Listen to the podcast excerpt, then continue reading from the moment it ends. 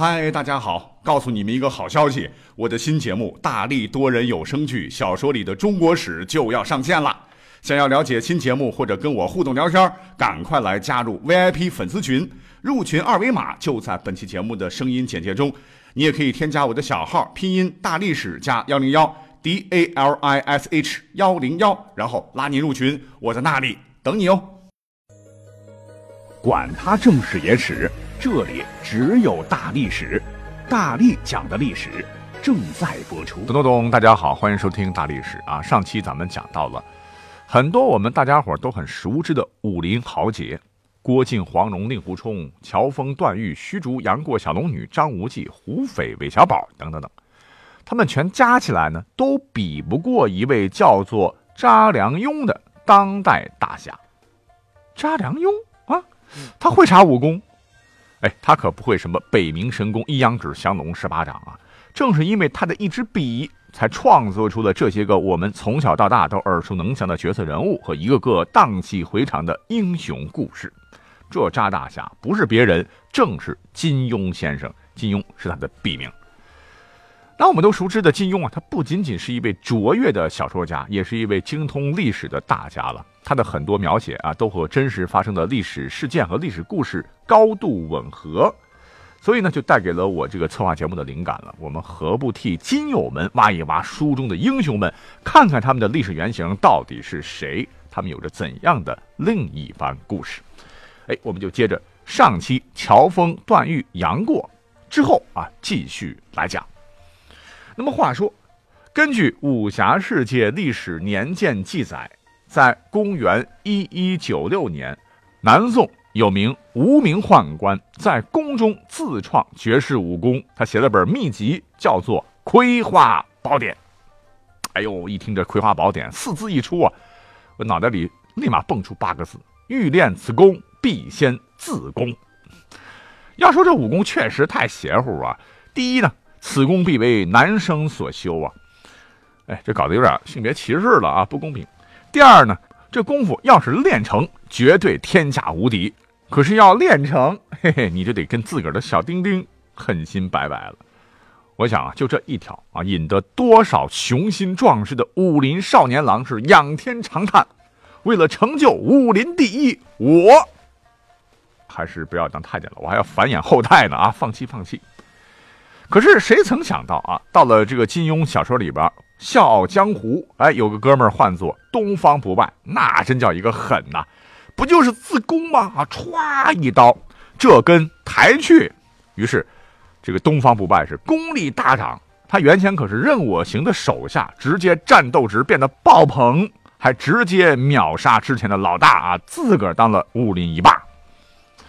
不过要说起来啊，对于我们这些七零后、八零后来说的话，还是比较欣赏这个林青霞饰演的东方不败，因为这个扮相俊朗啊，而且感觉精彩绝艳啊，堪称经典。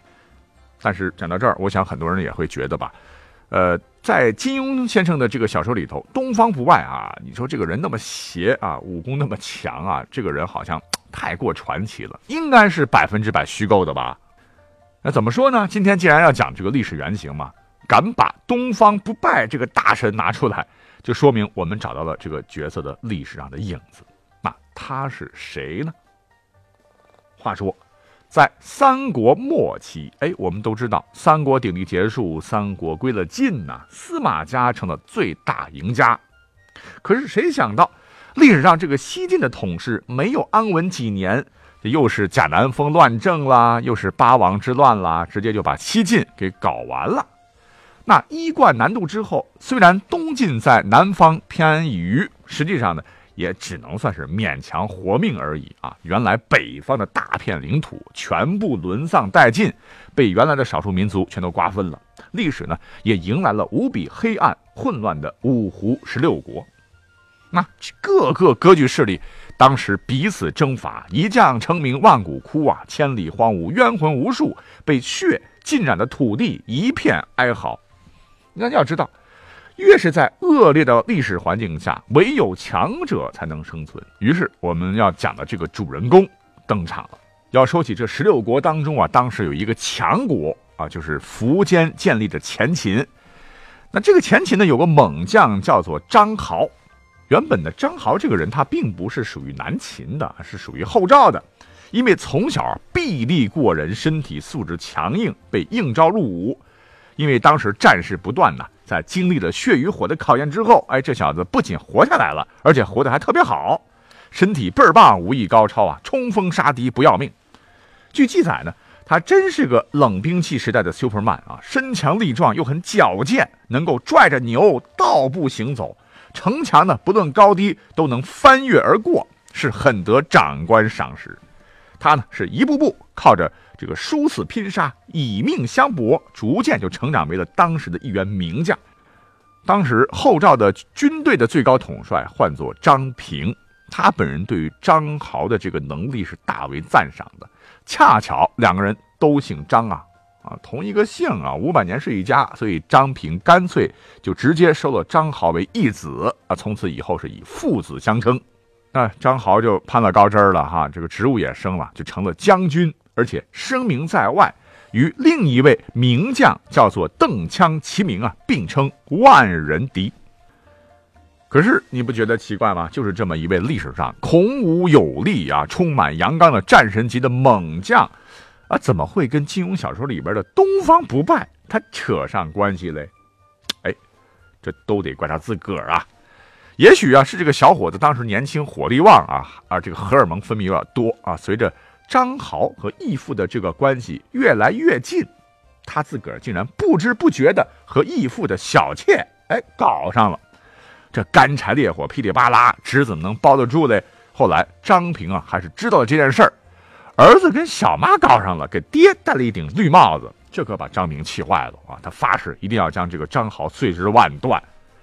哎，听到这个风声之后，张豪一想，完了啊，人家是大帅，整个国家除了皇帝他最大，我命休！哎，不，我张好啊，别看没什么文化，之前听过廉颇负荆请罪的故事。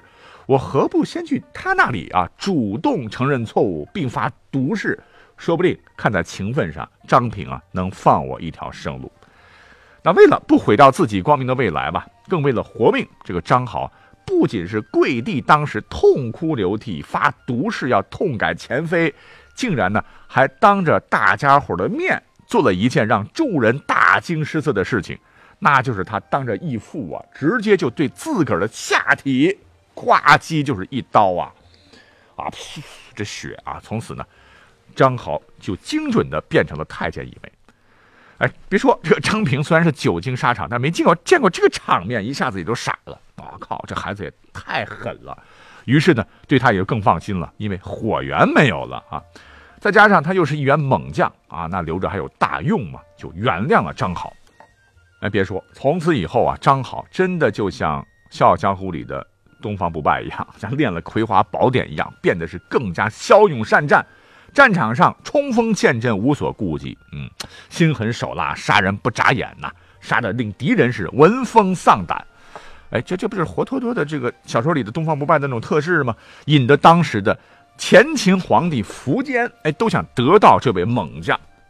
最终呢，前秦将后赵灭亡，张豪呢被俘虏了，苻坚呢也十分欣赏他的才干。所以把他委任为前秦的前锋将军，从此张豪为前秦南征北战立下了汗马功劳。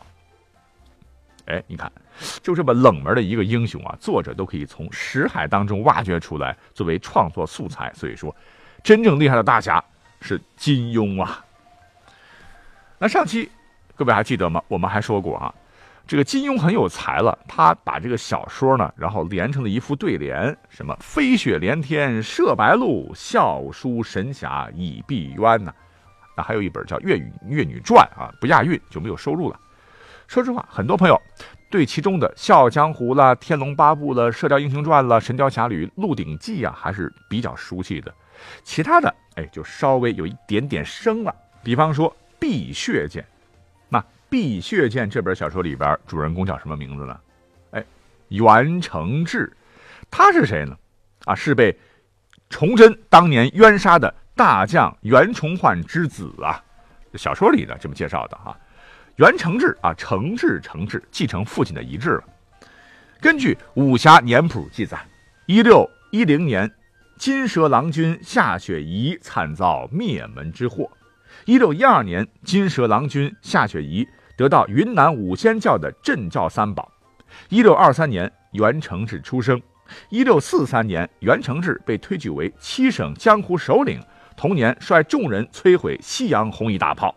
一六四四年，袁承志助阿九挫败成王于曹化淳的篡位阴谋，而当年李自成攻入北京，明亡，吴三桂降清，李严夫妇自杀身亡。那作为义军的首领，袁承志和夏青青率亲友部署退避海外，即今天的南洋、新加坡之地。等等，从时间顺序上。也各位就应该知道了，这本书主要讲的就是袁承志及其师门华山派义助闯王夺取大明江山所引起的一系列江湖恩怨。那问题来了，作为小说的主角，袁承志的原型是谁呢？首先，既然他爹 袁崇焕在历史上很有名，是一个真实的历史人物，那我们就要首先要搞清楚了，袁崇焕他在历史上到底有没有儿子先。来判断这个袁崇志到底存不存在。根据《明史》记载，当然《明史》是清朝人编的了啊，明确说袁崇焕是无子的。但是话说到了乾隆时期呢，乾隆皇帝是帮着袁崇焕平了反呢啊，说他当年是大明忠臣，不是流传的那样是卖国贼啊。啊，你想让敌人的后代百年之后平反，我想袁崇焕九泉之下也真是够气的啊。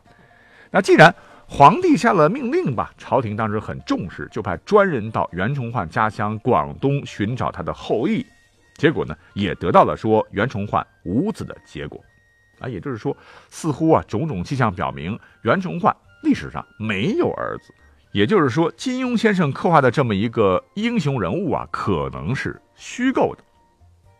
但是我们要知道啊，史书有很多。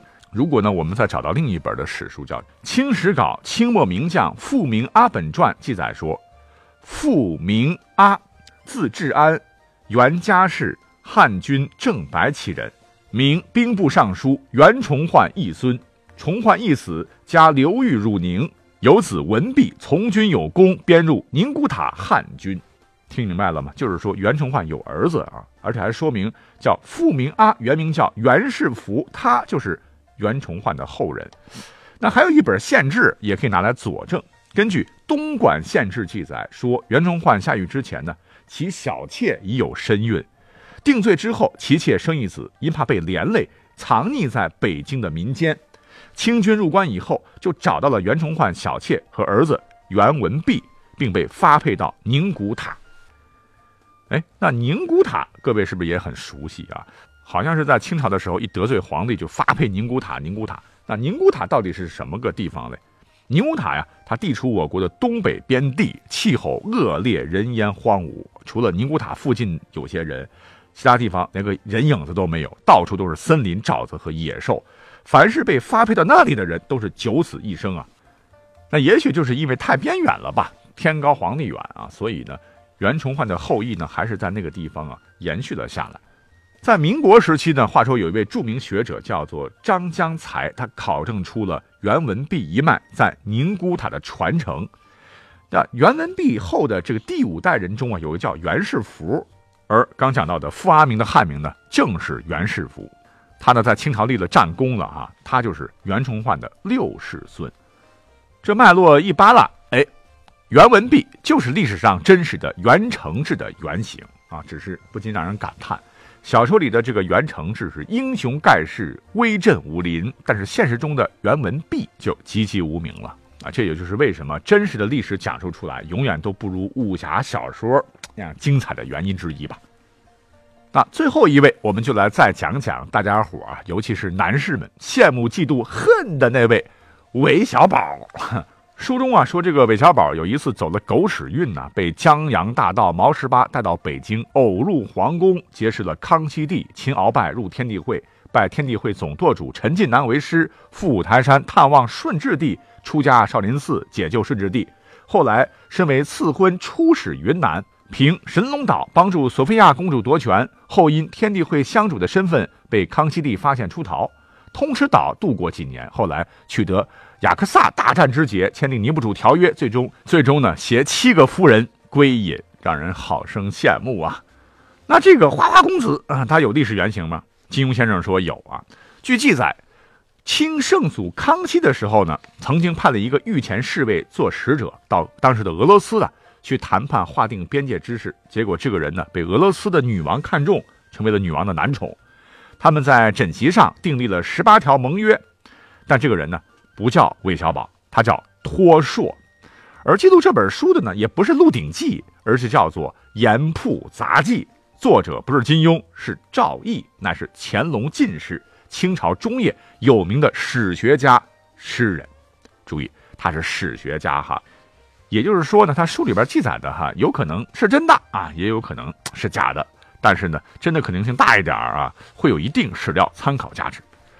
那关于托硕和这个俄罗斯女王的故事，《盐铺杂记》卷一俄罗斯条中就说，康熙中圣祖常遣侍卫托硕至彼定边界事，托硕美须眉。长得帅啊，为女主所宠，凡三年使得归。锁定十八条，皆从枕席上定盟，至今犹遵守不变。那看起来，托硕的这个异域奇遇啊，简直可以称之为一个中国人在俄罗斯的奇遇。这故事中的这个风流女王，无疑就是彼得大帝的姐姐啊，摄政公主索菲亚。所谓的边界盟约十八条，不能说完全是 托托的功劳吧，但可以说枕边风啊，也是起到很大作用的。由此看来，金庸先生在写《鹿鼎记》的时候，可没有少看明清史料笔记呀。所以，韦小宝的原型一部分很可能就是托硕。至此，真相大白哈。那咱们的金庸小说原型探秘的历史节目到这里也就先做到这里了。感谢各位的收听，我们下期再会。